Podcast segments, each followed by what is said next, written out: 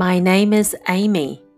In Chinese, you say 我叫 Amy. Here are some examples. 我叫 Ben. 我叫 Lucy. 我叫 Tom. 我叫 Paul. 我叫 Kate. What's your name? 你叫什么名字？